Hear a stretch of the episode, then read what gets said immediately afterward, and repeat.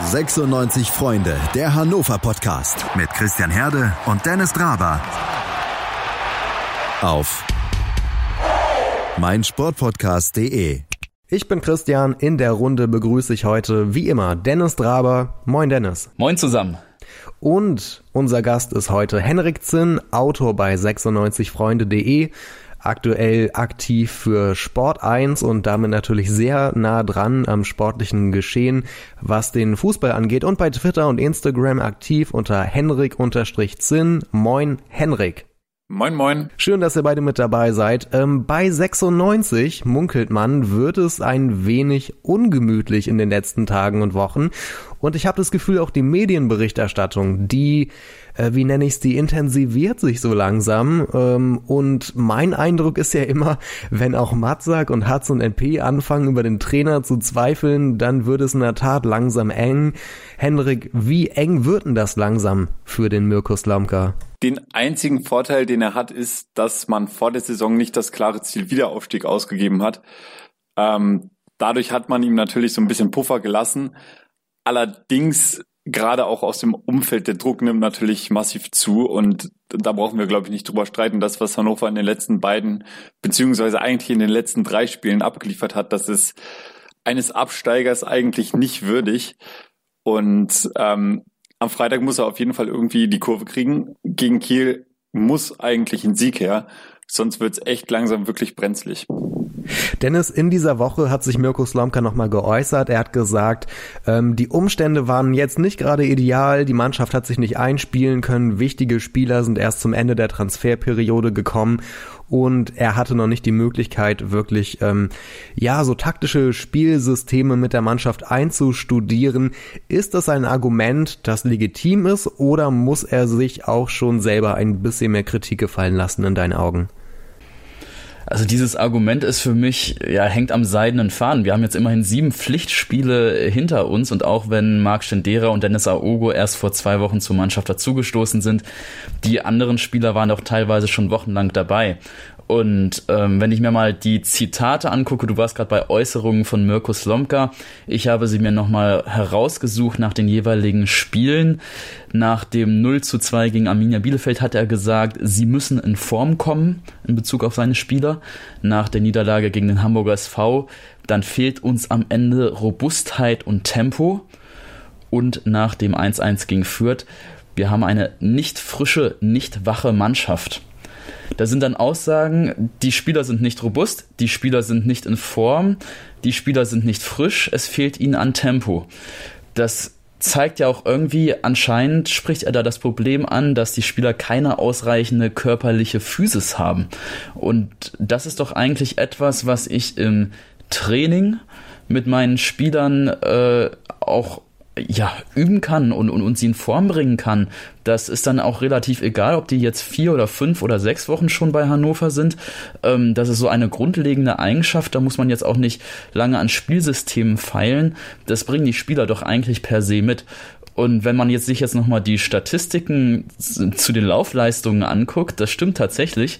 Wir sind diese Saison, also die Spieler von Hannover 96, nur 112 Kilometer pro Spiel gelaufen. Das ist, ähm, da liegen wir auf Tabellenplatz 16 in der Laufleistungsstatistik. Und mal Ui. zum Vergleich der Vorsaison, ja, Tabellenplatz 16, also wirklich ein Absteiger. Wert 112 Kilometer und in der Vorsaison sind wir 117 Kilometer gelaufen, in der Saison davor 118 Kilometer. Also da ist auf einmal ein Bruch drin, fünf Kilometer weniger haben wir pro Spiel zurückgelegt. Das ist wirklich dramatisch. Und das muss ich sagen, da scheint auch irgendwas im Training nicht perfekt zu stimmen, dass unsere Laufleistung so nachgelassen hat und dass die Physis des Teams so schlecht ist. Naja, nun äh, kann so eine reduzierte Laufleistung ja auch an einer veränderten taktischen Ausrichtung liegen, ähm, wobei ich mir, ja, also ich denke halt daran, irgendwie jetzt haben wir mehr Ballbesitz, ähm, aber gerade wenn man mehr Ballbesitz hat, dann müssten sich ja die Mitspieler eigentlich noch mehr bewegen, um sich öfters anzubieten. Und äh, also dynamisch ist jetzt äh, kein Wort, mit dem ich die Spiele von 96 bislang beschreiben würde, oder Henrik? Äh, nein, dynamisch auf keinen Fall.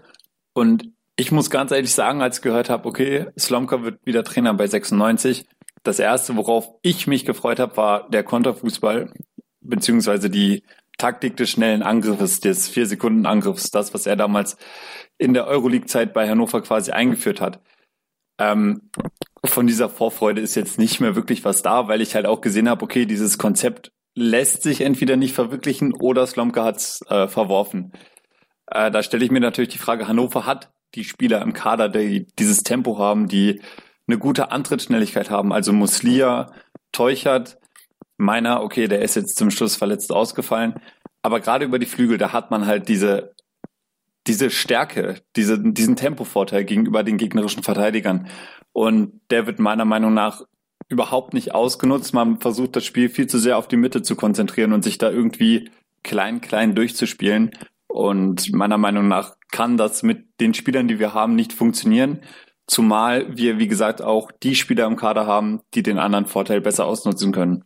Ja, ähm, ich würde dir bei Muslia vielleicht so ein bisschen widersprechen, wenn ich es richtig mitbekommen habe, hast du eben gesagt, er sei schnell. Also der da, also beim am, an, am Anfang des Spiels immer ähm, hat er so ein paar schnelle Antritte mit dabei, aber gefühlt wird der Muslia immer langsamer im Laufe des Spiels. Was also irgendwie für die Mannschaft, denke ich, wichtig wäre, wäre, wäre ja ein kluges Positionsspiel. Also, dass sie zumindest wissen, wo müssen wir wann stehen und dass man sich taktisch klug einfach verhält. Es ist natürlich nicht besonders einfach, wenn man in jedes Spiel wieder mit einer veränderten taktischen Grundordnung reingeht und ähm, Klar, es hängt nicht nur alles davon ab, ob du jetzt 3-4-3 spielst oder 4-2-3-1 oder 4-3-3 oder was auch immer. Äh, da sind auch Automatismen immer mit drin, äh, die, die fernab von der reinen Grundordnung liegen. Aber ähm, die würde man ja erwarten, hätte man in der Vorbereitung ja auch schon so ein bisschen einstudieren können und in den ersten Saisonspielen. Und äh, jetzt, wo die neuen Spieler dazukommen, hätte man die dann ja auch in so ein funktionierendes Spielsystem schon integrieren können. Aber es wirkt ja auch irgendwie so ein bisschen so, ähm, als würden auch andere Dinge fernab der taktischen Grundordnung gerade von Spiel zu Spiel wieder umgestellt und umgeworfen werden. Und ich habe jetzt die Sorge, dass sich die Mannschaft äh, aufgrund dieser Umstände noch gar nicht so richtig einspielen konnte. Ja, absolut. Also wir haben, wie du schon meintest, richtig meintest, äh, immer wieder diese Systemwechsel. Ähm, wir hatten jetzt zum Beispiel gegen Bielefeld ein 4-3-3 Wobei ganz spannend zu beobachten war, wir hatten insgesamt von den zehn Feldspielern sieben defensive Spieler auf dem Platz. Ähm, nämlich Aogo, Anton und Prip im Mittelfeld, die drei Mittelfeldspieler, das sind alles Spieler, die von ihrer Natur aus eigentlich Defensivspieler sind. Und wenn du natürlich jetzt mit sieben Defensivspielern in ein Heimspiel reingehst, dann kannst du auch leider keinen, ja, die, die, diese typischen Angriffe, Henrik, die du gerade beschrieben hast, diese 10-Sekunden-Taktik, klar, das war Tok äh, Kontertaktik damals, das lässt sich jetzt vielleicht gar nicht mehr als äh, Favorit in den Spielen 1 zu 1 umsetzen. Nichtsdestotrotz, diese schnellen Angriffe, schnell zum Abschluss zu kommen, das gelingt dir halt nicht, wenn du mit sieben Defensivspielern in einem Heimspiel aufläufst. Und ähm, zum Thema Systemwechsel, wir haben eine enorme Diskontinuität drin. Ne? Also wir hatten gegen den Hamburger SV erst gestartet mit einer Dreier- und Fünferkette. Jetzt sind wir wieder mit einer Viererkette dabei. Auf einmal dieses merkwürdige Experiment mit Anton, den wir ins ja, halboffensive Mittelfeld jetzt beordert haben, nachdem er zuvor Innenverteidiger gespielt hat. Dadurch haben wir dieses Innenverteidiger-Duo Franke Anton, was eigentlich recht gut funktioniert hat in den letzten Spielen, aufgelöst, meiner Meinung nach ohne wirkliche Not, äh, dass man da dieses funktionierende Innenverteidiger-Du mit Franke und Anton eben zerteilt hat. Und ähm, das sind so alles Experimente, wo ich sage, das kann man mal versuchen am 25. Spieltag, äh, wenn vielleicht ein paar Verletzungsausfälle sind, wenn irgendwie äh, man nochmal einen zusätzlichen Hebel braucht, um auf den letzten Metern nochmal ein bisschen Schwung reinzubekommen. Aber das sind eigentlich Experimente, die muss ich nicht am fünften oder sechsten Spieltag machen. Und natürlich bekommt dann keine Kontinuität rein, wenn man sich dauernd mit solchen Fragen quält. Und das muss ich sagen, kreide ich auch Mirko Slomka an, dass er da bisher keine klare Linie gefunden hat. Dann lass doch noch einmal über das Bielefeld-Spiel sprechen und ähm, lass uns da von vorne anfangen.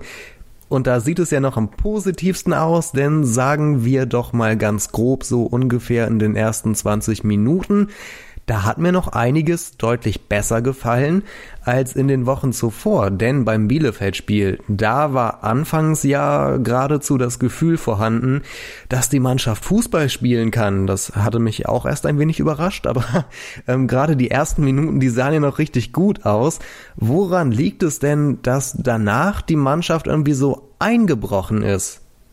Kann man da was diagnostizieren, Henrik? Das ist eine schwere Frage. Ähm, ich glaube, es liegt daran, dass die Mannschaft die, die Mentalität stimmt nicht. Also man kann sich nicht so aufbäumen, wie man es zum Beispiel gegen Ende der letzten Saison geschafft hat oder äh, bei der letzten Zweitligasaison. Also wie gesagt, mir haben die ersten 20 Minuten haben mir eigentlich auch recht gut gefallen und ich muss auch sagen, zu dem Zeitpunkt habe ich mir dann so gedacht, okay, heute ist ein Dreier drin. Ähm, und dann ist es, hat man Bielefeld immer mehr kommen lassen über die, über die Flügel und Bielefeld konnte immer mehr Flanken schlagen. Und dann kam irgendwann dieses Schusselsfaul. Ähm, der Freischuss dann hat halt zum Kopfballtor von Klos geführt. Äh, da gab es auch eine fehlende Einteilung meiner Meinung nach in der Verteidigung, fehlende Abstimmung. Ich glaube, man nennt das dieses, Raumdeckung heutzutage. Ja, ja, eben, aber äh, ein Jannis Horn dann gegen einen zwölf Zentimeter größere, äh, 12 Zentimeter größeren Fabian Klos zu stellen, ist natürlich nicht so schlau, vor allen Dingen, wenn man Spieler wie Henrik Weidand hat, die drei Zentimeter größer sind als Klos. Naja, und ähm, danach hat Hannover halt gekämpft, aber für mich wirkt es irgendwie so, als würde man die Nackenschläge, die man kassiert, nicht mehr ganz so gut verkraften. Auch wenn es dann in der ersten Halbzeit noch gescheit aussah, in der zweiten Halbzeit ähm, hat sich das Bild im Prinzip fortgesetzt. Also man kam nicht mit neuer Motivation wieder aus der Kabine, sondern man hat die Köpfe hängen lassen. Ähm, ja, und es kann unter anderem daran liegen, dass man halt, wie Dennis gerade, äh, Dennis es gerade gesagt hat, so viele defensiv ausgerichtete beziehungsweise defensiv gelernte Spieler auf dem Platz hat. Ähm, aber dieser offensive Tatendrang, der fehlt mir so ein bisschen. Du sagst, es könnte an der Mentalität liegen. Ich hätte vielleicht noch einen anderen Erklärungsansatz und ich will deinen damit gar nicht diskreditieren, aber ich kann mir halt auch vorstellen, dass der Mirko Slomka eigentlich ja, ich sag mal ganz blöd, was so taktische Grundtheorien angeht und Trainingslehre angeht, vielleicht gar nicht mal so schlecht ist und eigentlich auch was vermitteln kann, äh, denn es sind ja immer wieder gute Ansätze zu sehen. Aber ich glaube, der hat einfach ein relativ bescheidenes Ingame-Coaching. Äh, sprich, in dem Moment, wo der gegnerische Trainer dann auf die Umstellungen, auf die Neu Neuheiten bei 96 im System reagiert und darauf eine Antwort findet, da findet Slomka dann, glaube ich, nicht mehr so richtig die Gegenantwort auf das, was dann der Trainer macht, der gegnerische. Und ähm, auch deshalb kann ich mir vorstellen, haben wir dann immer, ähm, immer wieder in den ersten Saisonspielen nach so 15 oder 20 Minuten so einen Einbruch gesehen. Kannst du dir das vorstellen, Dennis? Ja, das ähm, würde ich jetzt per se nicht widersprechen. Wir können uns ja mal zum Beispiel die Einwechslungen und Auswechslungen anschauen beim letzten Spiel gegen Bielefeld. Ähm, was mich zum Beispiel persönlich wieder aufgeregt hat, war, dass in der 79. Minute ein Haraguchi eingewechselt wurde, äh, während man einen Marc Stendera noch auf der Bank hat. Und klar, ja. Stendera mag noch nicht bei 100 Prozent sein, aber garantiert, wenn er schon auf der Bank sitzt und wenn man ihn im Kader hat, reicht es doch für einen 15 Minuten Power-Kurzeinsatz. Ähm, und Stendera ist nun mal ein richtig positiver Spieler, der, der vorne wirklich nochmal für Wirbel, für Attacke sorgen kann.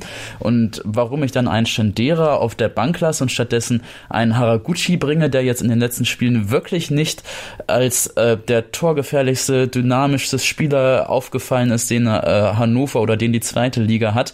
Ähm, da frage ich mich dann halt schon, ähm, ja, sind das teilweise die richtigen Ideen, Schlussfolgerungen, die da äh, gezogen werden von äh, Mirko Slomka. Ich weiß es ehrlich gesagt nicht. Ich tendiere dazu, viele Entscheidungen, die er während des Spiels trifft, und das ist ja so ein Stück weit Ingame-Coaching, was du, was du angesprochen hattest, dann doch zu hinterfragen. Nochmal eine kurze Sache zu der Mentalität, die Henrik auch angesprochen hatte.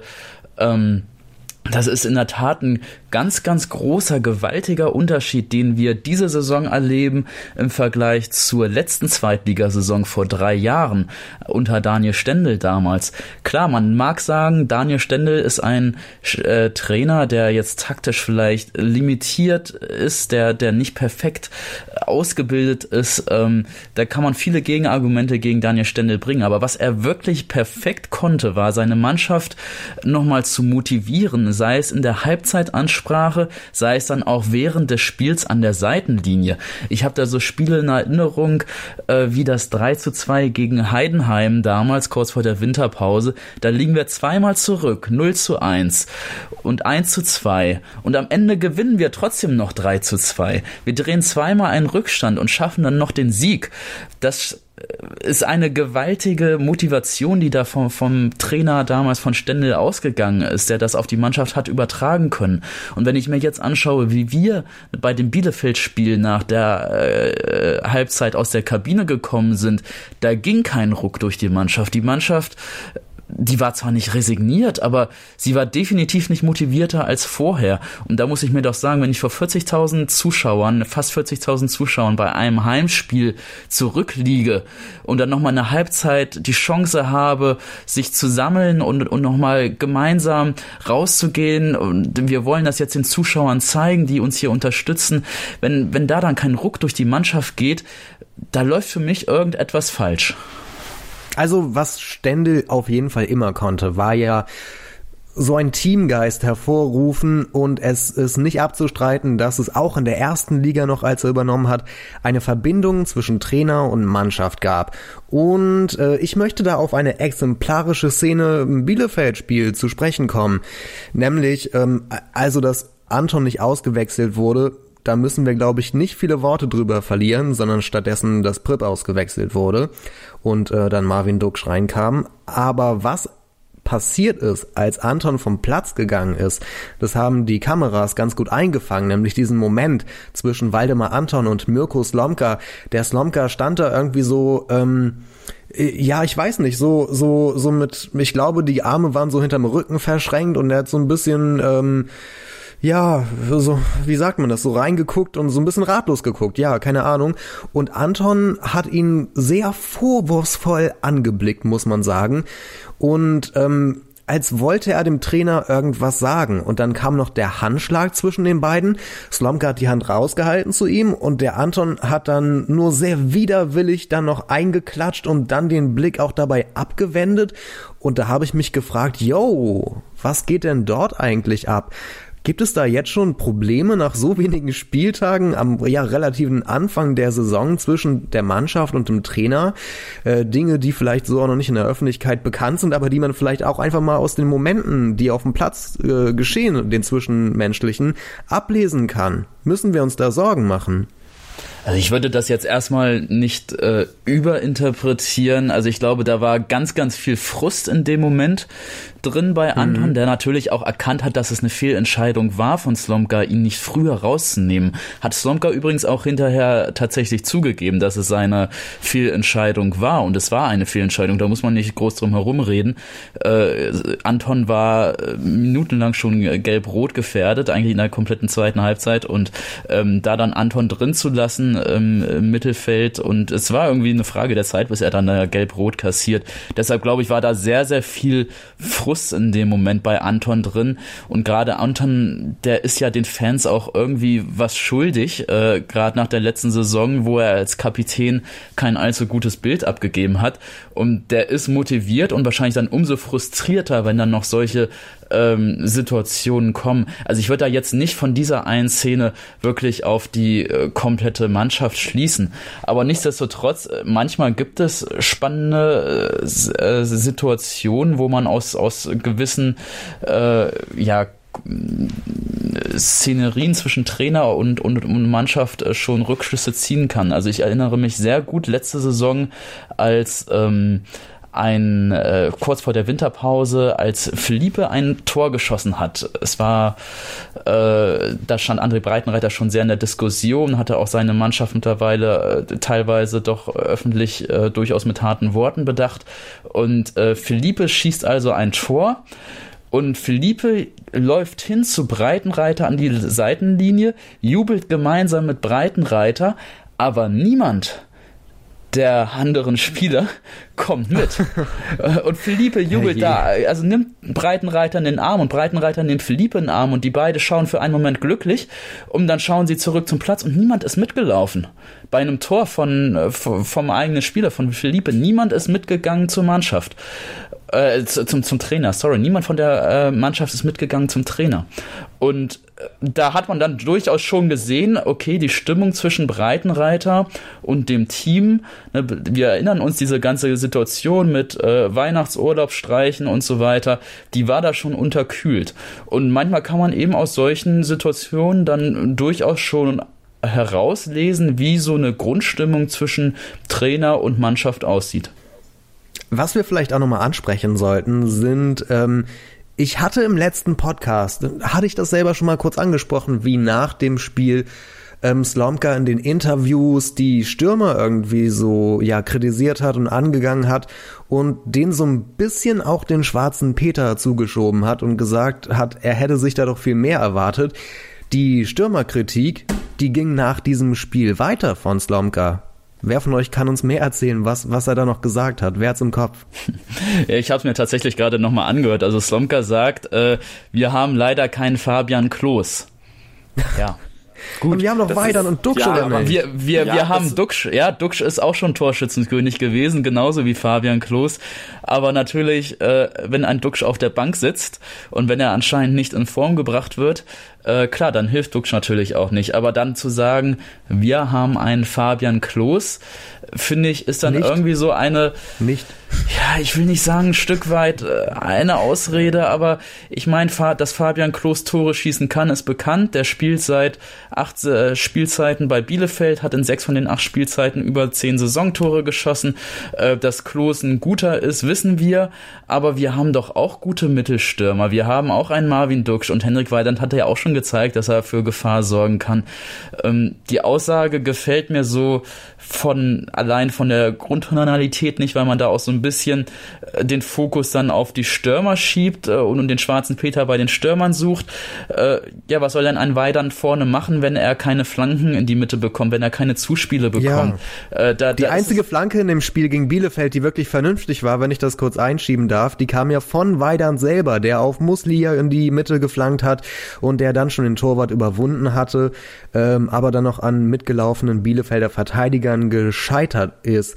Henrik, ähm, was mich so verstört hat äh, an der Geschichte ist, dass dieses gezielte Attackieren der eigenen Stürmer ähm, nicht nur in einem, sondern in mehreren ähm, Post-Game-Interviews halt vorkam. Also, dass er sich irgendwie schon irgendwie, ja, seinen Talking Point zurechtgelegt hat und meinte, ich muss jetzt in allen Interviews unsere Stürmer so explizit kritisieren.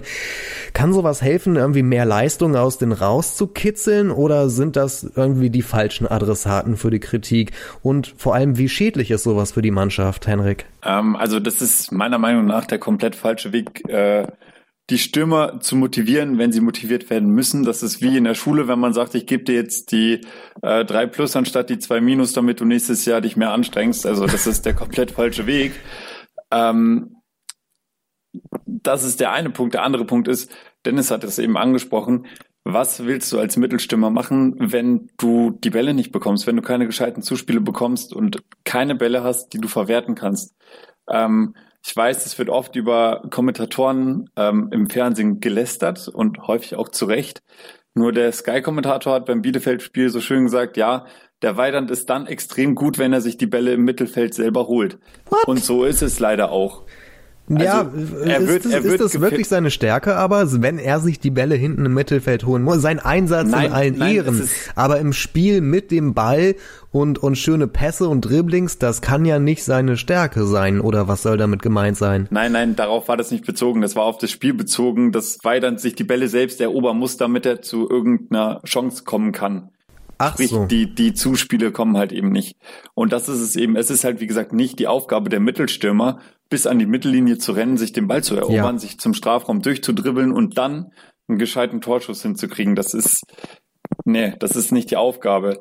Und ähm, dann sich nach dem Spiel als Trainer hinzustellen und die äh, Stürmer in die Schusslinie zu stellen, äh, finde ich, gehört sich nicht. Vor allen Dingen nicht gegenüber einem Marvin Duksch, der äh, über eine Stunde auf der Bank versauern muss, ähm, der meiner Meinung nach auch total falsch und viel zu spät eingewechselt wurde. Ähm, und wenn das, ich dazu, wenn ich dazu nicht. was sagen darf noch kurz, ist ja mit der Einwechslung von Marvin Duksch wurde ja das ähm, dieses dieses 4-3-3 ja auch umgerissen. Sprich, es wurde nochmal an der taktischen Grundordnung gefeiert. Wir haben dann mit zwei Stürmern gespielt.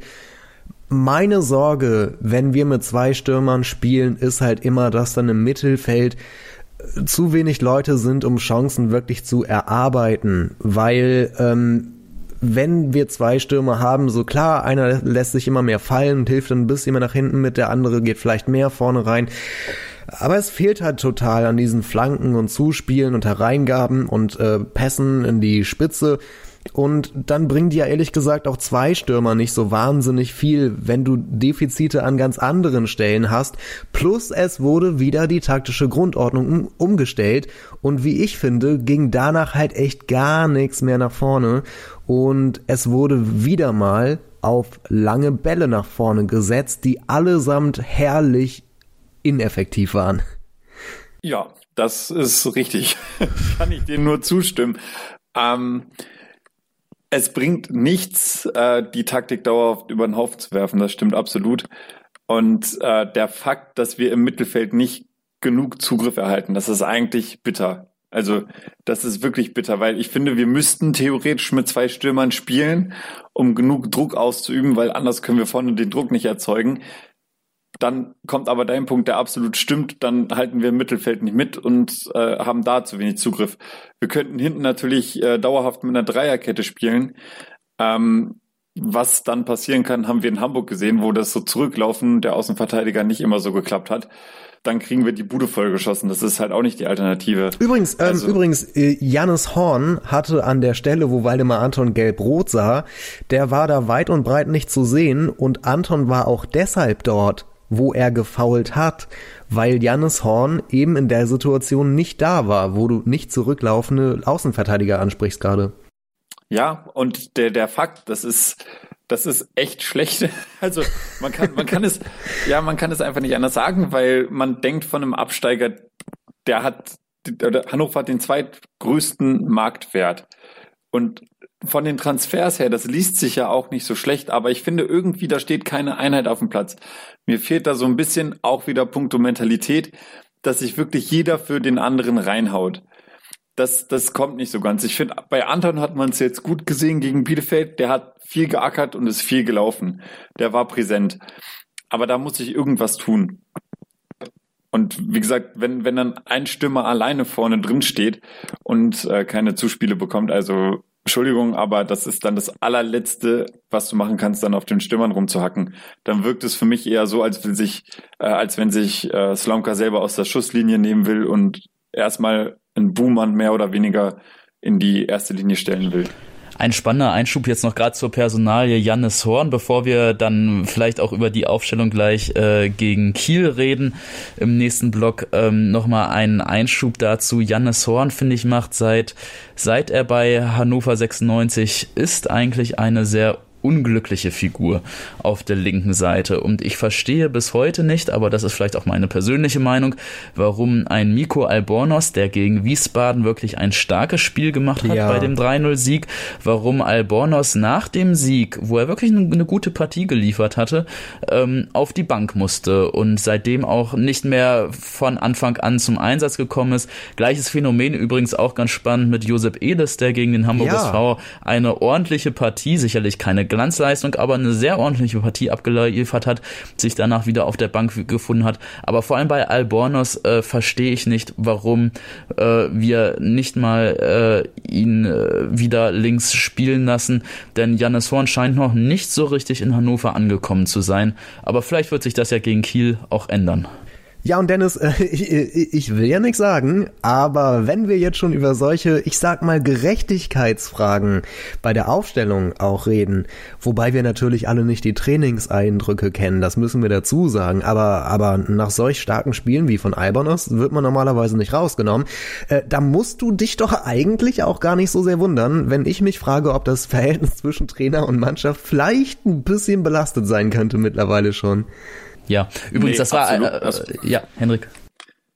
Äh, nee, absolut nicht. Also da muss man sich absolut nicht wundern. Und ähm, ich habe mich vorhin ein bisschen zurückgehalten, als ihr darüber gesprochen habt. Ähm, aber ich finde, für mich wirkt es so, als wenn die Spieler selber dem Trainer gerne vermitteln würden, du Coach, wir müssen es anders machen, so haben wir nicht den Zugriff aufs Spiel, wie wir ihn haben könnten ähm, taktisch umstellen etc. pp. Der Spieler kann natürlich auf dem Spielfeld nicht allein die Initiative übernehmen, weil dann zerfällt das Ganze.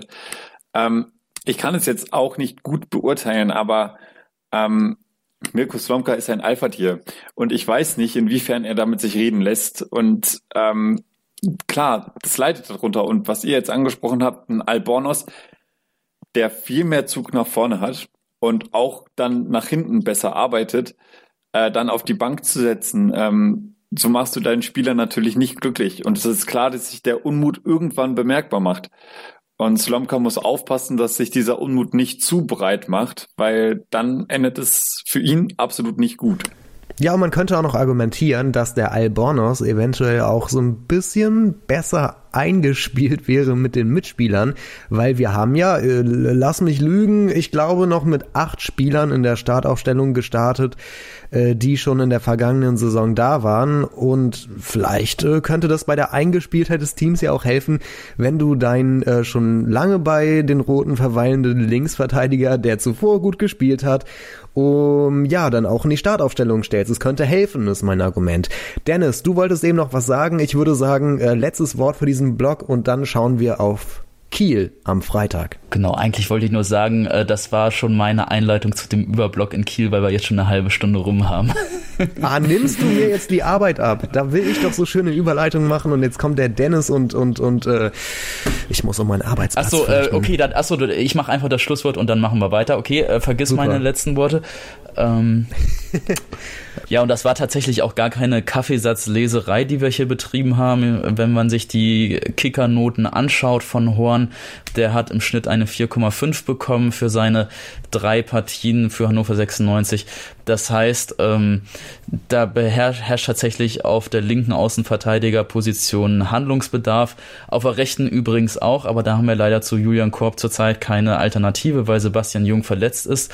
Der wird auch noch gegen Kiel verletzt sein. Allerdings ein anderer Hoffnungsträger kommt ja zurück gegen Kiel und darüber sollten wir gleich einmal sprechen. Ich sag ja, der Dennis nimmt mir noch den ui, Arbeitsplatz ui, weg. Bei diesen Überleitungen bin ich bald äh, komplett raus hier. Ich fürchte, da werde ich rausgemobbt. Freitagabend, mal wieder ein Freitagsspiel. Um 18.30 Uhr geht es gegen Holstein Kiel. Es ist das Spiel der Rückkehrer und warum und wie und überhaupt auch alles, das diskutieren wir gleich. Wie baut man eine harmonische Beziehung zu seinem Hund auf? Puh, gar nicht so leicht. Und deshalb frage ich nach, wie es anderen Hundeeltern gelingt, beziehungsweise wie die daran arbeiten. Bei Iswas Dog reden wir dann drüber. Alle 14 Tage neu mit mir, Malte Asmus und unserer Expertin für eine harmonische Mensch-Hund-Beziehung, Melanie Lippisch. Iswas Dog mit Malte Asmus. Überall, wo es Podcasts gibt.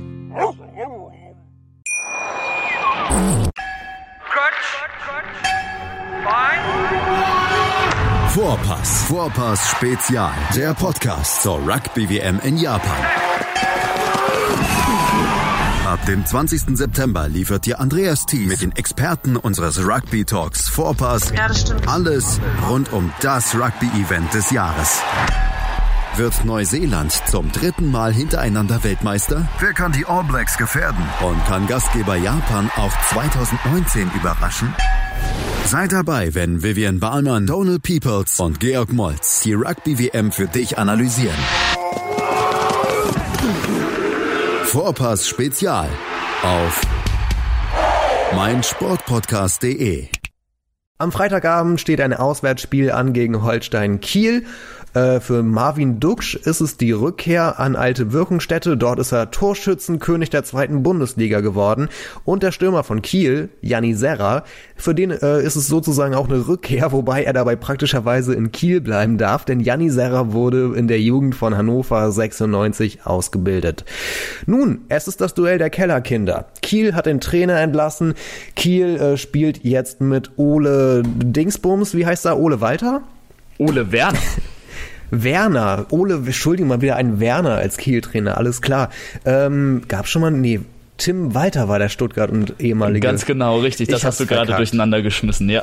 Und in diesem Moment habt ihr mitbekommen, liebe Zuhörer, warum Dennis mich bald als Moderator äh, dieses Podcasts ablösen wird. Er hat nicht nur die Überleitungen, nein, er hat auch die Statistiken und äh, in diesem Fall eine Statistik, die uns Hoffnung machen kann, Dennis. Also ich habe wirklich ganz, ganz lange gesucht heute nach irgendeiner Statistik, die uns noch irgendeinen Funken Hoffnung machen kann.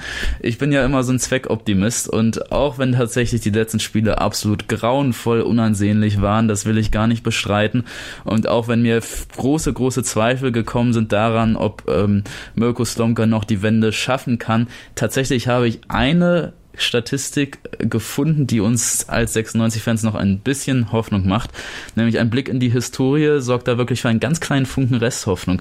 Als Slomka vor zehn Jahren in der Saison 2009-10 den Job bei Hannover 96 übernommen hatte, da startete er tatsächlich mit sage und schreibe sechs Niederlagen am Stück. Und er stand nach ich dem erinnere mich vage. Äh, kurz, wirklich, wirklich kurz vor der Entlassung. Angeblich hatte Martin Kind schon mit Lothar Matthäus gesprochen. Und Slomka oh stand Gott, wirklich oh, geil. geisterte damals zumindest durch den Boulevard. Ich weiß nicht, was da dran ist. Aber tatsächlich stand Slomka wirklich enorm in der Kritik nach diesen sechs Niederlagen und wirklich kurz vor der Entlassung. Und dann im siebten Ligaspiel gelang dann der erste Sieg unter Slomka, war ein 2-1 Auswärtssieg, Auswärtssieg gegen äh, den SC Freiburg. Und das war dann tatsächlich der Auftakt für eine ja, erfolgreiche Ära, muss man schon sagen, unter Slomka und Schmatke. Und diese Ära, wissen wir alle, Europa, Kopenhagen, die dauerte drei Jahre an unter Slomka und Schmatke. So, jetzt haben wir zehn Jahre später natürlich. Wir haben wieder einen absoluten Fehlstart von Mirko Slomka. Die ersten sechs Spiele waren wieder nichts. Und jetzt kommt als siebtes Spiel wieder eine Auswärtspartie. Dieses Mal gegen Eieiei. Kiel also nicht dieses Mal der südlichste Verein der Liga, wie damals gegen den SC Freiburg, sondern der nördlichste Verein der Liga. Und vielleicht ist es ja der Auftakt für eine erfolgreiche Ära unter Slomka und Schlaudraff. Wäre zu schön, um wahr zu sein, aber das ist wirklich vielleicht ein Blick in die Historie, äh, der uns dann doch etwas Hoffnung macht ich will nicht sagen, das ist so in den Haaren herbeigezogen, aber ähm, schön. Ja, also wer abergläubisch ist, der kann sich durchaus Hoffnungen machen. Ähm, Kannst du, Henrik, uns sagen, was uns denn Hoffnung machen könnte? Also siehst du einerseits irgendwie Anzeichen äh, dafür, dass es oder warum es für uns besser werden könnte und andererseits ähm, kannst du natürlich auch die Frage beantworten, such dir eine aus, äh, was muss sich denn ändern, damit es besser wird? Also vorweg, ähm, Lothar Matthäus ist ja noch frei, ne? Also den kann man von Skype bestimmt zurückholen. ähm, nee, Spaß beiseite. Also ich würde zuerst auf die zweite Frage eingehen, weil das ein bisschen einfacher ist. Alles. Nein, Ei. also nein, nicht definitiv alles. Also Zieler kann im Tor bleiben. Ja, ähm, immerhin. Ja, das ist schon mal der Anfang, ne? Aber äh, ich finde, gerade im Spiel nach vorne muss ich unglaublich viel tun. Ähm, ich bin ein Verfechter vom Flügelspiel. Ich finde, die Option wird viel zu wenig ausgenutzt. Hannover versucht viel zu viel klein-klein durch die Mitte. Das kann einfach nicht funktionieren. Das war noch nie die Stärke von Hannover. Äh, Dribbelspiel. Warum musst du es machen? Wenn du im Prinzip auch einfachen Fußball über die Außen spielen kannst. Ähm, das ja, man sagt ja auch immer, wenn es nicht läuft, dann soll man zu den Grundlagen zurückkehren und die eben. Dinge machen, die einfach sind und die, eben, genau. die, die keinen großen geistigen oder vielleicht auch körperlich oder seinen vollen geistigen Aufwand benötigen. Und körperlich, ähm, ja, über Körperlichkeit kannst du dich halt auch wieder zurückkämpfen. Und da kann man sich das eher vorstellen, wenn mal äh, so ein, ja, wenn er zurückkommt, so ein schneller Miner den rechten Flügel runterlaufen würde, wobei der ja auch wieder so ein Kandidat ist, um einzuknicken und in die Mitte zu ziehen, oder nicht? Ja, ja, klar ist er, aber er bringt auf jeden Fall Explosivität, äh, blub, Explosivität mit, die Hannover definitiv braucht. Ähm, das äh, Konzept mit Anton äh, aus dem Bielefeld-Spiel, das hat Sinn gemacht, insofern, dass ich Slomkas Gedankengang verstanden habe, dass man vorne wen braucht, der mehr beißt, der die Bälle schneller zurückerobert. Es hat sich jetzt nicht ganz so ausgezahlt und wir brauchen Anton einfach auf anderen Positionen als im zentralen beziehungsweise offensiven Mittelfeld, wo er dann teilweise auch gestanden beziehungsweise gespielt hat. Ersetzen äh, müssen wir ihn eh. Er hat gelb-rot gesehen. Ja, klar, wir müssen ihn eh ersetzen. Ähm, aber wir haben zum Beispiel einen Teuchert, der die Position gut spielen kann. Und einen Teuchert könnten wir dann beispielsweise durch einen Hansson ersetzen, der geholt wurde, in höchsten Tönen gelobt wurde von allem. Oh, was ist das für ein guter Fußballer? Äh, über was für eine Schnelligkeit verfügt der und einen guten Abschluss? Hannover hat da voll den Schnapper gemacht. Ja, warum sitzt er denn auf der Bank 90 Minuten? Beziehungsweise er wurde gegen Bielefeld eingewechselt, aber warum spielt denn der dann nicht von Beginn an oder bekommt zumindest mal eine Halbzeit, wenn er denn so gut ist? Ich meine, wenn man eh schon hinten liegt, dann kann man das doch mal machen. Ähm, ich finde da Hannover probiert aus, Hannover probiert aber falsch aus. Ähm, ich finde, da muss man ein bisschen mehr riskieren und äh, wie gesagt, Dennis, äh, Dennis hat es vorhin angesprochen gehabt, wenn man mit sieben defensiven Spielern in ein Spiel reingibt, das geht, das gibt auch ein Signal an den Gegner. Und äh, da braucht Hannover eine breitere Brust. Also vorrangig zuständig fürs Flügelspiel waren in den bisherigen Spielen, glaube ich, vor allem die Außenverteidiger. Ähm, das hat er sich auch der Slomka vielleicht vom Horn erhofft mit seiner Schnelligkeit und er kann ja durchaus flanken. Das will ich ihm doch gar nicht absprechen. Und vielleicht wollte er, dass er dann die linken Mittel, den linken Mittelfeldspieler überläuft und dann Flankenläufe startet. Und rechts, Korb hat es einige Male versucht. Schade, schade, schade, dass seine Flanken allesamt scheiße waren. Es tut mir leid, Julian Korb. Du bist ein sympathischer Mensch, aber deine Flanken im letzten Spiel waren nicht so gut. Und, äh, und deine Antwort, Henrik, darauf wäre zu sagen, fuck it, weg mit den Außenverteidigern, die versuchen äh, durchzulaufen und dann wieder hinten fehlen und lieber richtig so aufstellen, dass unsere linken und rechten Mittelfeldspieler bereit sind, Flankenläufe zu starten. Naja, das jetzt nicht unbedingt. Also das ist so eher die Methode Brechstange, wenn gar nichts mehr geht. Ähm, aber wir haben, wie gesagt, äh, Dennis Aogo, Edgar Pripp, das sind alles gelernte Linksverteidiger. Ähm, man könnte ja zum Beispiel den Pripp nach hinten links setzen ich glaube nicht, dass Edgar Pripp sagen würde, nee, da habe ich keinen Bock drauf, das mache ich nicht. Ähm, und dann hätten wir eine zusätzliche Option im Mittelfeld, jemand oder eine Personalie, die vielleicht etwas offensiver ausgerichtet ist, die wir dann dahin äh, hinstellen könnten. Marc äh, Stendera äh, zum Beispiel. Genau, beispiel, beispielsweise Stendera. Gut, rechts haben wir jetzt halt das Problem, dass äh, Sebastian Jung mal wieder verletzt ist. Ähm, da gibt's jetzt halt leider wenig Alternativen. Ähm, aber zumindest über die linke Seite kann man es ändern. Und die Option hat 96 im Kader und da kann ich nicht verstehen, äh, warum man die Option nicht nutzt. Vor allem, weil es halt gegen Bielefeld nicht der erste Auftritt von Janis Horn war, wo man gesehen hat, es funktioniert nicht so, wie man es sich vorstellt. Ähm, Dennis, wenn wir in unseren Gedanken spielen, jetzt schon Edgar Pripp auf die Linksverteidigerposition verfrachten und Anton E. ersetzen müssen, dann stell dir doch äh, stellvertretend für uns alle einmal vor, wie könnten wir denn dann unser ähm, ja bisheriges oftmaliges Problemgebiet, das zentrale Mittelfeld, überhaupt besetzen gegen Kiel? Wie würdest du es machen? Wir haben jetzt ja die Situation, dass wir zwei Last-Minute-Neuzugänge äh, ein oder die waren ja schon äh, durchaus äh, vereinslos, also mit Stendera und Dennis Aogo. Ähm, da haben wir zwei Neuzugänge, die eigentlich im zentral-defensiven Mittelfeld wunderbar spielen könnten. Und ich würde mir jetzt einfach mal wünschen, neben Dennis Aogo, der ein durchaus ordentliches Spiel gegen äh, Bielefeld gemacht hat, kein schlechtes Spiel, war ja, sicherlich war okay. noch nicht bei, bei 100 Prozent, ja. das hat man gesehen. Ich glaube, in der 79. Mhm. Minute war er dann auch äh, komplett K.O., als er ausgewechselt wurde. Ähm, das ist äh, vielleicht auch durchaus verständlich, dass er noch nicht wieder bei 100 Prozent ist, aber er hat kein schlechtes Spiel gemacht.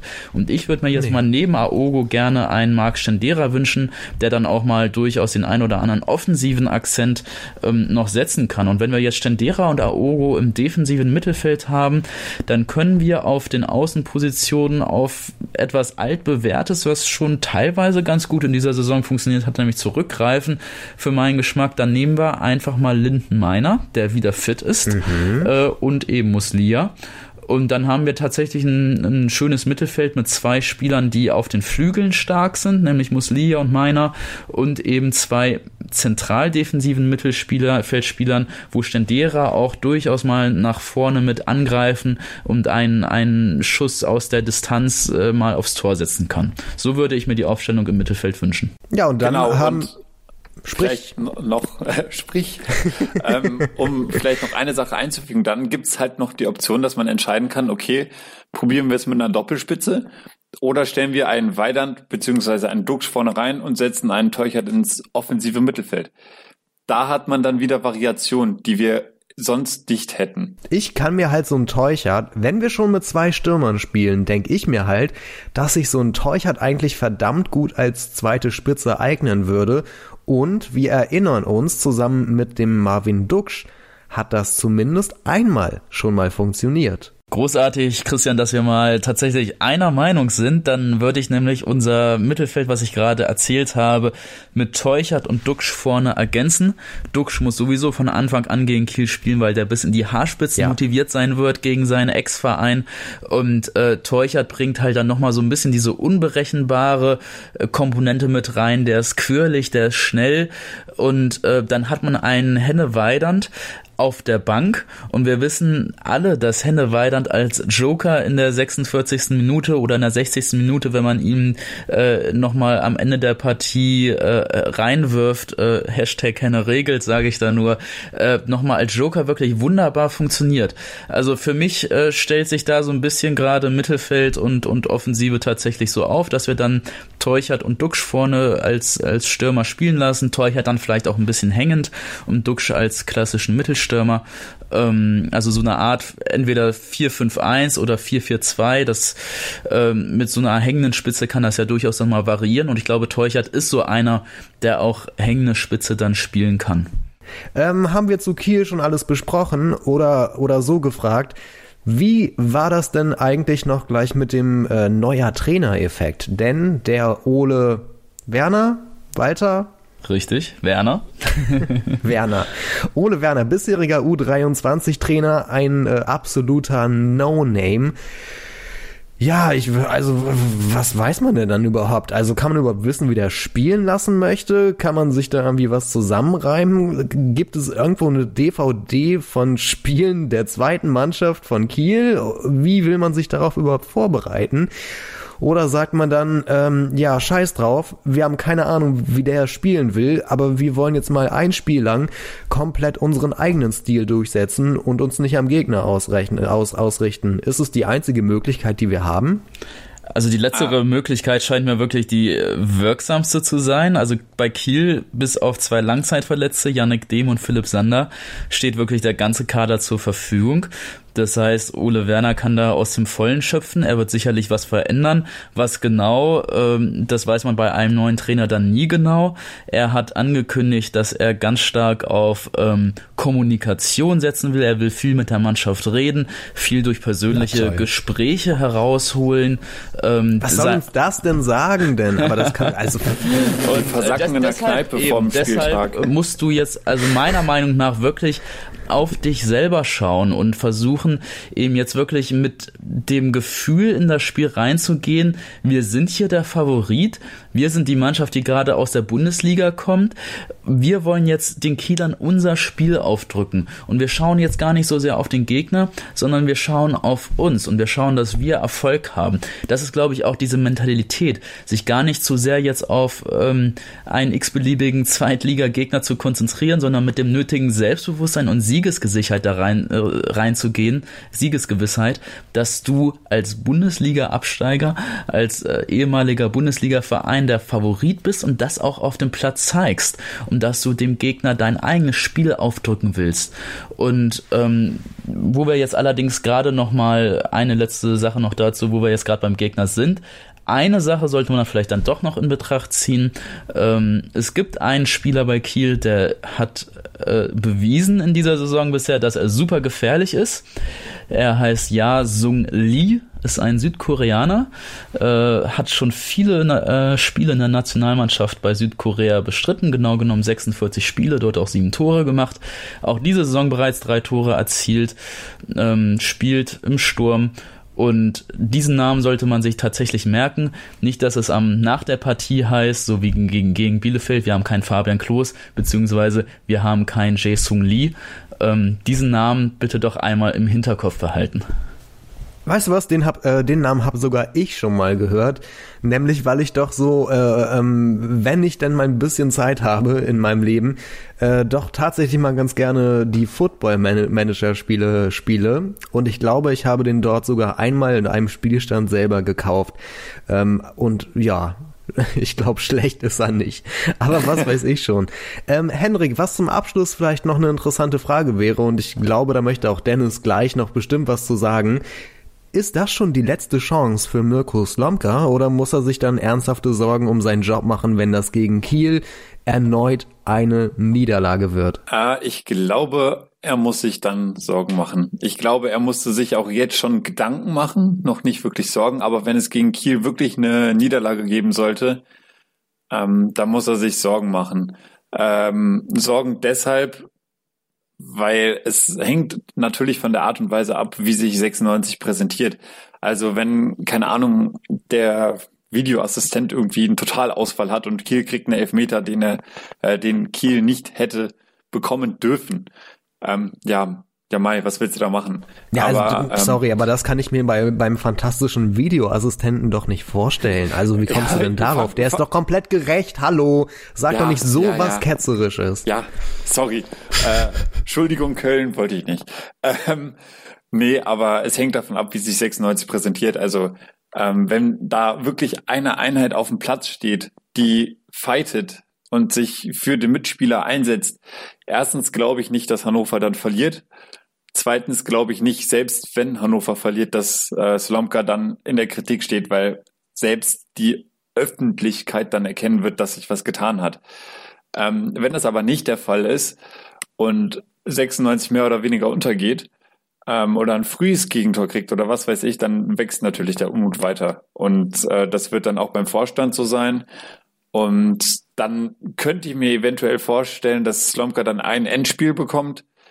Ähm, aber viel länger sollte es dann auch nicht gehen, weil dann, dann muss man einfach erkennen, dass Slomka den Zugriff auf die Mannschaft nicht hat. Und dann, wenn Slomka sich selber kritisch darstellen kann und sich selber quasi analysieren kann, dann sollte er auch wahrnehmen, okay, Leute, sorry, aber ich krieg's irgendwie nicht hin. Weil das ist dann das Beste für die Mannschaft und wäre auch dann das Beste für ihn selbst. Ja, aber dann ist seine Karriere im Fußball, äh, im Profifußball doch auch mal vorbei, wenn er das macht. Also ich weiß nicht, äh, wenn ich an Slomka Stelle wäre, und das will ich ihm ja gar nicht verübeln, dann würde ich nicht freiwillig gehen, weil wenn er jetzt in der Situation abtritt, dann ist es vorbei mit der mit der Trainerkarriere. Und äh, das wäre ein so harter Schritt, da da müsste man schon schon sehr viel Vereinstreue und Vereinsliebe haben, äh, wenn man den tatsächlich geht. Und ich würde es ihm nicht vorwerfen, wenn so viel Vereinsliebe am Ende doch nicht vorhanden ist, weil jeder muss am Ende jeder ist am Ende sich selbst am nächsten und muss sich um seine eigene Karriere kümmern. Sprich, äh, wenn es zu einer Trennung von Slomka kommt, dann muss es halt schon durch ähm, die Gesellschafter und Herrn Kind und vielleicht Jan Schlaudraff, wer weiß, wie viel Macht er da überhaupt hat über solche Entscheidungen. Über die muss es dann irgendwie gehen und die müssen die Entscheidung treffen.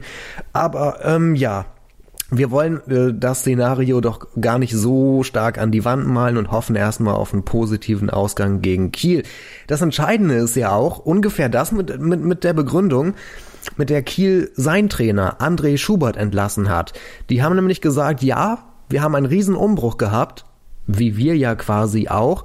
Ähm, ja, wir wissen, das muss sich zusammenfinden, das braucht Zeit aber wir sind nicht davon überzeugt, dass es gerade irgendwie nach vorne geht. Und das ist ja auch das Ding bei Thomas äh, Doyle in der vergangenen Saison. Es wurde zum Ende hin in sehr kleinen, zehn, mühsamen Schritten, oh, aber es wurde immer besser tatsächlich langsam. Es ging langsam bergauf. Und das Entscheidende, finde ich, ist ja, dass man eine Entwicklung sehen kann. Und es muss halt schon, was die Entwicklung angeht, mal äh, für mehr als 20 gute Minuten irgendwie reichen. Oder zumindest, dass man sich richtige Torchancen herausspielt und äh, nicht nur irgendwie ja, im Mittelfeld ein paar schöne Pässe spielt und ähm, dann kommt doch nichts dabei raus. Also gegen Kiel, das ist mein Eindruck und meine Meinung, müssen knallharte Torchancen her, das ist meine Forderung. Ähm, und ja, wenn es dann halt im Einzelfall vielleicht nicht so gut klappt, dann bin ich, dann bin ich persönlich immer bereit, ein Auge nochmal zuzudrücken. Aber ich will zumindest, dass wir gefährlich vors Tor kommen, dass ein klarer Torabschluss äh, hier und da mal zu sehen ist. Und wenn das nicht passiert, dann sorry, dann ist halt auch irgendwann mal vorbei. Dennis, wie dünn ist denn das Eis? Was sagst du? Du hast es im Prinzip schon gerade ganz gut zusammengefasst. Es muss eine Entwicklung sichtbar sein. Und wenn sich jetzt das Bielefeld-Spiel gegen Kiel wiederholt, dann äh, wird das Eis brechen. Ähm, dann werden wir, glaube ich, ein, ein, ein paar sehr unruhige Tage in Hannover erleben. Es muss definitiv eine Entwicklung jetzt gegen Kiel sichtbar sein und das, glaube ich, jetzt ein bisschen losgelöst vom Ergebnis, wie Henrik auch schon sagte. Wenn das dann vielleicht irgendwie sogar ein blödes Unentschieden oder ganz ärgerlich verloren geht, ähm, solange die Entwicklung sichtbar ist, wird Slomka dann noch im Amt bleiben. Aber wenn diese Entwicklung eben nicht sichtbar sein wird, dann äh, wird es eng. Schließlich muss man auch sagen, Aogo, Stendera, die beiden letzten Neuzugänge sind dann mittlerweile seit drei Wochen im Team. Sie müssten dann integriert, vollumfänglich integriert sein ähm, und, und so weit mittlerweile ans Team herangeführt worden sein, äh, dass äh, da dass es auch in dieser Hinsicht äh, gar keine Ausreden mehr geben darf.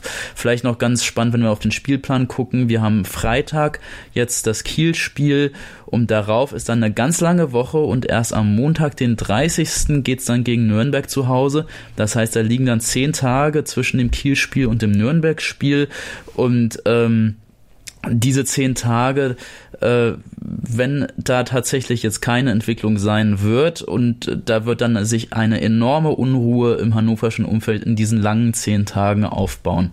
Ich gehe persönlich davon aus, dass wir jetzt gegen Kiel eine Entwicklung sehen werden, auch wenn uns das Team bisher enttäuscht hat, auch wenn uns die äh, Einstellung des Teams enttäuscht hat, wenn uns die Entscheidung des Trainers bisher enttäuscht haben, glaube ich doch, äh, dass wir eine Entwicklung gegen Kiel sehen werden. Ich gehe da mal ganz äh, vorsichtig optimistisch ran, tippe ein dreckiges 1-0 für unsere Mannschaft und glaube, dass wir diese Trainerdiskussion dann nächste Woche äh, nicht mehr auf dem Tisch haben.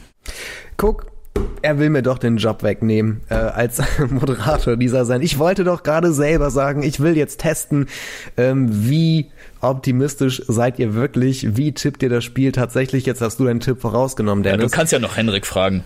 Lass mich die Überleitung zu Henrik machen. Henrik, dein Tipp. Also, wenn ich mir so das angehört habe, was du gerade gesagt hast, Dennis, ähm, dann kann man sich ja eigentlich nur steigern. Also so doof es klingt, aber man kann sich ja im Prinzip nur nach vorne entwickeln. Also wirklich einen Rückschritt kann es ja nicht geben. Also insofern bin auch ich hoffnungsvoll, äh, dass es dass es den Schritt nach vorne geht. Ich hoffe, dass es ein bisschen offensiver zur Sache geht. Meine Wegen können auch Gegentore fallen. Ich weiß, Zieler wird es jetzt nicht gerne hören. Ähm, aber ich tippe auch, dass es knapp wird, aber ich sage, dass Hannover 3-2 gewinnt. Ach, guck mal. Ja, ich bin noch nicht so optimistisch, was die ganzen Tore angeht. Wir haben nicht so viele Torchancen gehabt. Aber eigentlich defensiv halt auch von halt blöden Einzelfehlern gar nicht mal so schlecht ausgesehen. Mein Tipp ist ein 2 zu 1. So. Ähm, nicht allzu viele Tore nach vorne. Okay, zwei ist jetzt auch nicht so wenig. Aber ich sage 2 zu 1, weil ich glaube, das spiegelt ganz gut wider, dass wir ähm, offensives Potenzial eigentlich haben und defensiv so schlecht eigentlich nicht stehen und vielleicht ist Kiel der lang ersehnte Schritt nach vorne. Genau. Das ist mein Tipp. Oh Gott, ich. Ja. Ich versuche mich jetzt nochmal eine Abmoderation. Sekunde. Ja, Christian, ich überlasse dir jetzt auch gerne die Abmoderation, nachdem ich fast vollständig oh, den danke. Podcast moderiert habe. Die Abmoderation ist natürlich deine. Here we go. Ich kündige. Nein. Ähm, ich bedanke mich bei Dennis Traber, Gründer von 96freunde.de, bei Twitter selber nicht aktiv, aber er weist sicherlich gerne auf den 96freunde-Account bei Twitter und äh, 96freunde bei Facebook auch hin und die Seite 96freunde.de. Und ich bedanke mich bei Henrik Zinn, Autor für 96 Freunde und bei Twitter und Instagram ist er aktiv als Henrik-Zinn. Schön, dass wir drei heute Abend diskutiert haben. Danke an euch. Danke ebenso, hat wie immer Spaß gemacht. Ja, das kann ich nur zurückgeben. Und wenn wir schon gerade beim Hinweisen sind, ähm, ich möchte noch hinweisen auf einen ganz besonderen Termin. Der steht nämlich mit Ronald Reng an in Hannover mhm. am 24. Das ist nächste Woche gibt es eine Lesung von Ronald Reng über sein neues Buch Miro, die äh, Biografie zu Miroslav Klose am 24. September in Hannover bei der Buchhandlung Decius. Lohnt sich auf jeden Fall, kann ich nur empfehlen und würde mich freuen, dort das ein oder andere Gesicht aus der 96 Freunde Fangruppe zu sehen. Wie heißt die Buchhandlung? Die Buchhandlung heißt äh, Decius oder Decius ausgesprochen, auf jeden Decius, Fall in der ne? Marktstraße ne? ich, 51. Ich dachte, das stimmt aber was nicht. Wunderbar. Wird man dich antreffen? Da wird man mich antreffen. Mich nicht. Ich muss studieren. Oder was für ein Tag ist das in der Woche? Nö, ist ein Dienstag. Ich hab frei. Mal gucken, ob ich hingehe. Also, schön, dass ihr zugehört habt. Wir hören uns nach dem nächsten Spiel und mal gucken, ob das dann die ultimative Krisensitzung wird oder ob wir dann schon wieder uns im Aufwind befinden. Bis zum nächsten Mal.